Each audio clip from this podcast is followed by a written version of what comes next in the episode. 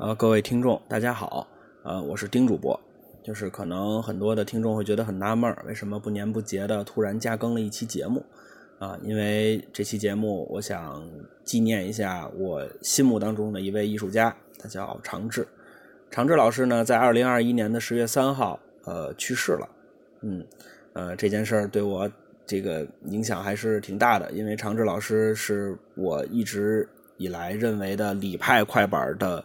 呃，传承人里面他是最好的，那是最好的，是没有之一的，啊，嗯，之后他就这么去世了。当然，我也 就打击是很大的，但是没有那么惊讶，因为长治老师身体一直都不是很好。之后，呃，这个年纪也不小了。之后，嗯，呃，本来他是十一期间去世的，我本来就想那个时候去去完成这个计划，但是。呃，十一期间我一直在不停的演出，之后就是因为很累嘛，然后后来又感冒，呃，之后就一这个计划一直就搁搁搁置着，没有能够弄，就一直到十月底才有机会，呃，把我的想法给做出来啊。那我呢，最早听长治老师其实是一个特别偶然的机会，呃，是在我就是我在出租车上面啊打车。之后听见那个收音机里面播长治老师的长篇的快板书，呃，《西游记》。哦，我当时一下就被他的版式、版槽，他的就是呃台词的这个分配，当时就就服了，就听了一小段就就服了，觉得太太好听。之后从那儿开始，我就不停的在追长治老师的东东西。他的《西游记》我大概听过得有三四遍啊，就是整部的得听过得有三四遍。之后他留下的影像资料，就是几多年前很多快板的老师录的那个呃《燕子李三》长篇快板书《燕子李三》，里头有李少杰、王印泉、常志、常呃这个张志宽老老师，包括陈永忠老师啊，还有李润杰先生他们录的那一套呃《燕子李三》，我也是经常听。啊，就当然听的最多的还是长治老师的，呃，东西唱的非常非常的好啊。之后他的，嗯，就是在在我心目当中就是完美的。你如果听过长治老师的快板，你再回来听我的快板，我有很多的东西都是在模仿长治老师的，呃，版式、版版槽，他词的这个分配啊。所以说我。呃，就既然是啊，对吧？最最最开始学的快板，当然现现在训练这个嘴啊，包括快板也很少了。呃，这个功力上面下降的很厉害。呃，但是我作为一个前快板演员，呃，我心目当中的艺术家去世，我肯定是要用我自己的方式去纪念一下的。呃，那么这期呢，我就用我自己的平台，那之后发一个，呃，就是我唱的，呃，《燕子李三》，就是长志老师录的那个第三回。啊，之后来给大家听一下，嗯当然比长治老师肯定是万分之一都不到了，嗯，但是这算是我的一种方方式啊，要让啊故去的人知知道，啊他的艺术是有人喜欢的啊，呃他的去世不是默默无闻的啊，其实就是有很多的小小辈对他的艺术还是呃非常这个崇敬。之后呢，这个为了大家听起来。呃，就是，呃呃，这个情节上面能够理解一点，我大概说一下这个情节。就是燕子李三在这个行侠仗义的过程当中吧，他被人发现了，之后燕子李三跑啊，跑的时候呢，侦缉队就追捕他。啊，这个侦缉队有两个队员，一个叫钱三，一个叫赵二啊，这两个人去追李三。之后追李三的途中呢，出现了一个人，这个人叫马铁丁，他是侦缉队的一个队长。啊！之后，这个侦缉队的队长追到了王府的门门口，又引出来了这个呃王府里面的一个就是护府的教师爷，他叫张禄啊，人送外号叫醉鬼张。之后，他们几个人中间发生的故事。好，那情节就这些了。那么，下面请您欣赏呃快板书呃燕子李三那第三回追侠搜王府。投瓦救李三。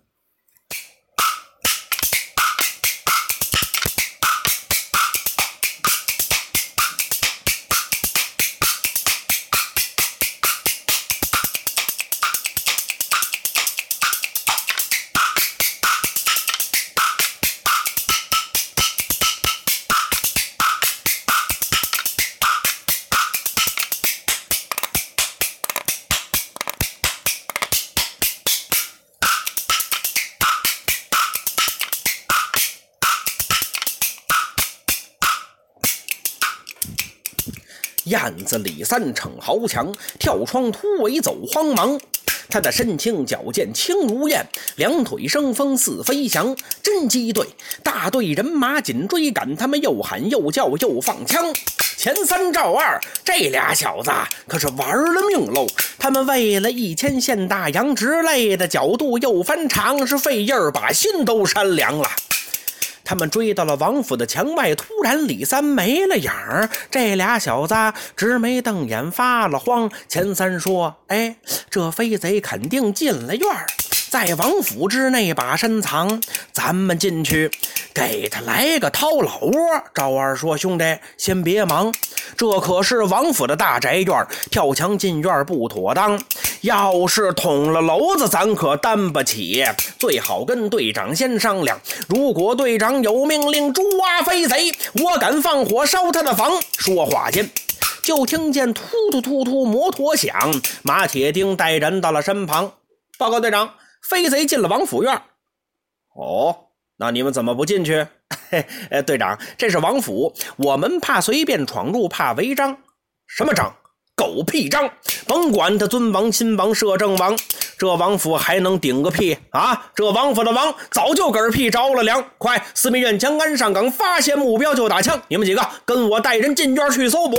说话间，这帮人来到了王府的大门旁。马铁钉一按电铃，没听见响儿。他妈的，有电吗？怎么里头没人搭个枪？砸门！咣咣咣！他们拳打脚踢，连声响。他妈的，里面的人都他妈死绝了，没人开门就跳墙。马铁钉他的话音还没落，就听见里面有人荒腔走板的唱二黄，想起了当年的事，好不惨情啊！咣咣咣咣咣咣咣，谁呀？带斧子来的是怎么着啊？啊，要把这门给劈了是怎么着啊？这是叫门呐，还是砸夯啊？这么急，你们家死人了，跑这来报丧的？嘿，你就听他说话，那个酸溜味儿不，就好像啊掉进了大醋缸，泡了三天，捞出来这才刚亮亮，酸了那么倒牙石难糖啊！他气哼哼，咣当一声把门开放，呼啦啦闯进了一大帮。哎哎哎，诸位诸位，呃，有话好说，呃，这无缘无故的就乱闯，还有没有国法王章？马铁钉，刚才听他的声调就有气，真想揍他两巴掌。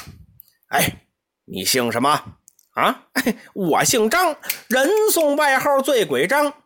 他妈的，谁问你外号了？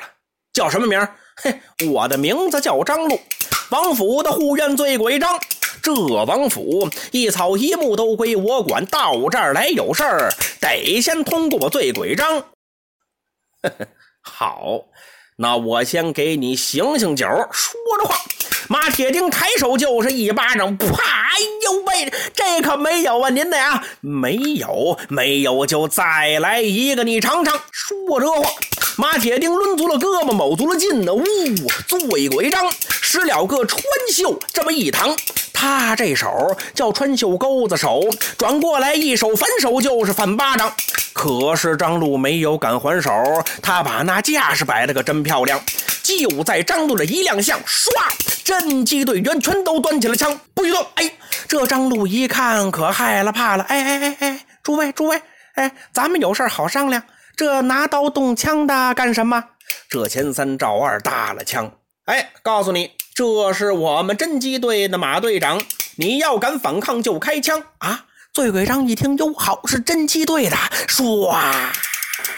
一下把那威风都甩光喽，心里说：“哎呦，可坏事喽！我这一回算是碰到了钉子上啊，扎不死也得落身上啊！”他连忙叫了声：“ 嘿嘿马队长，马队长 嘿嘿，我是眼睛长在了钉钩上，我这有眼不识郁金香，小人冒犯，您多原谅。”赵二说：“少他妈废话，飞贼就在你的王府藏，你敢窝藏飞贼，你就是窝族，与那飞贼一同问罪进牢房。”醉鬼张一听说：“哎呦，这个坏事儿！”喽？怎么祸从天降，偏偏摊上我醉鬼账喽？他连忙说：“哎，马队长，请您搜啊！呃，这胆大的飞贼也太张狂了，只要他在这儿，我就让他跑不了进这院儿，就好比进了阎王堂。我从小在深山古庙学过艺，十八般武艺，我这样样精通都在行。我这醉八仙，我这带地堂，我还会蝎子倒爬墙。您瞧瞧这俩铁球，我就从来没离手，我这指哪儿打哪儿不夸张。白天打飞鸟，我这夜里打人香，打灭了香头香不断。马队长，您说我这功夫还不算康吧？马铁丁说：“好，那么你说飞贼藏在什么地方？哎，他就藏在……这事儿我可不知道。您看这前庭后院这么广，好，那你说什么地方容易把身藏？哎呦，这……哎，您跟我来，咱们先搜八大处。”甭管他回着房、管是房啊、银安殿、待客堂、千岁房、阳门房，他的配房、耳房、带茅房，咱们给他来个一点不漏汤。好。搜火！前殿堂、后殿堂，它的东西配殿带耳房，东厢房、西厢房，它的南道苏二北正房，车棚马厩带厨房，花园房、天院房啊，花厅雨洒带书房，这库房内室外侧堂，从厕所到门堂，从经楼到佛堂，游廊、教堂、荷花堂，他把这王府前前后后、左左右右、四面八方、犄角旮旯都搜遍，也没瞧见人影一晃荡。醉鬼张一身尘土。蜘蛛网，浑身上下累得脏哦，就跟活鬼一个样但他心里倒还挺赫亮，没搜着。醉鬼张，他的心里有了底，当时就报班当胸开了枪。马队长，看来这飞贼没在我的府内藏啊，没在你的府内藏，你敢打保票吗？嘿嘿，打保票这话不敢讲，不过没搜着这个证明，我敢担当。马队长，您不要着急，别生气。这小毛贼难逃法网活不长了，秋后的蚂蚱没两天蹦个头了。哎，您何必如此着急，这么紧张？放屁！不着急，放走了飞贼，你代替？我可替不了。告诉你。飞贼没出这个院要搜出来，我叫你的脑袋搬家里个脖枪！哎，别呀，马队长，您别生气，我小子说话不长眼，您打我骂我都应当。本来嘛，没搜着，心里就窝火，我也没问问您是不是口渴累得慌。马队长，您不要着急，别生气，先跟我的待客堂，我给您泡点叶子，您先喝点水然后再来壶老酒，您尝尝，怎么样？呃。好吧，呃，那我就不客气了。这半天我的嗓子冒烟，火烧疼。说话间，他叫来了钱三和赵二。哎，你们继续搜查要严防，如果发现情况，立刻向我来报告。说话间，随张路已经来到了前厅大客堂。醉鬼张又沏茶又倒酒，他的端菜敬奉一阵忙，挥手把酒给满上。马队长，您尝尝，这可是名副其实的透皮香啊！今天陪您喝两盅。哎，来走，我先干一个，干。嗯，说着话。他端起酒杯，脖一扬，嗯嗯，猛发现北山墙上边悬挂的那张寿字匾，靠左角的匾下方耷拉着半截英雄带，这大带金线锁，银线香，上面绣着一束兰花，真漂亮。醉鬼张当时吓得魂飞魄散，那杯酒没下咽个滋，顺着他的酒糟鼻子往外淌，手一抖，酒盅子啪嚓摔在地，头冒冷汗，体似筛糠，脸色变成了蜡汁黄。他知道燕子里三藏在匾后面，心里说：“我的娘哎，你可真是要命的小鬼，活阎王哦！”咣当当，一对铁球抓在手，起身侧步闪一旁。他一展双臂就要往上打，嗯，不好，只要一打就遭殃。把他打死不要紧，可这嫌疑的官司我可怎么扛啊？这一闪念，见马铁钉掏枪四下望，醉鬼张忙收怒容，把那笑脸扬。嘿，马队长，掏枪干什么？喝酒啊，您呢？来来来，哎，咱们继续聊天把酒尝。喝什么？我看你刚才受了惊吓，酒杯落地，脸变黄。你是不是有什么新发现呢？要大显身手，帮帮忙啊！哎，哪儿您呢？这大厅刚才不是都搜遍了吗？触房檐，摸房梁，把那船子上头的尘土都蹭光了，哪儿还有什么新发现呢？呵呵。没有，我看你想跟我耍花枪。我早就看出你那野鸡脸，闭眼间变色，又惊又怒又紧张。你掏出铁球干什么？是不是发现了飞贼在哪儿藏，想发作，又怕受连累这窝主的罪名难担当，故而才没有把铁球打出去，对吗？我一掏枪，哼哼，你又把笑脸扬。哼，你那笑比哭都难看，耍花招我看你想到侦缉队里过热汤。哎哎，马马队长，耍花招小人可没那个胆量，没胆量。你刚才的举动怎么对黄说不上来？我马上带你的侦缉队。哎，马爷，马爷，哎，呃呃，您息怒，听我说端详。呃，哎哎，对，哎，我小子刚才表现的那个熊样这才得了个外号“醉鬼张”。只因我从小学艺受苦难，八仙拳练得挺在行。醉八仙，他的似醉非醉招数变。只因为我嘴馋，又没出息，又窝囊。我爱贪杯，落下这点病，哎呦，这时间可就长喽。不知哪会儿他就犯。喝酒时必须心里坦然，才能预防。只要是心里窝点火，一喝酒，酒就能顺着鼻子往外淌。当时就心惊肉跳，冒冷。汗的丑态百出，心惊慌。今天我是把病犯，只因为没搜着飞贼，我这心里不舒畅。要不是陪您喝两盅，这酒我一滴都不尝啊！我知道啊，只要喝酒准犯病。我这是舍命陪君子，今儿个就把我喝死，就当我睡觉没醒，不起床了。哎，他妈的！您说这飞贼也太可气了，他竟然敢到这里把身藏，这不是给我摘牌匾吗？我这个护院还怎么当啊？贼进院儿，我这个护院没看见。马爷，您说我这心里什么滋味吧？啊，我这悔恨交加，羞愧难当，没脸见人，恨不得一头扎进茅房大粪缸啊！好啊。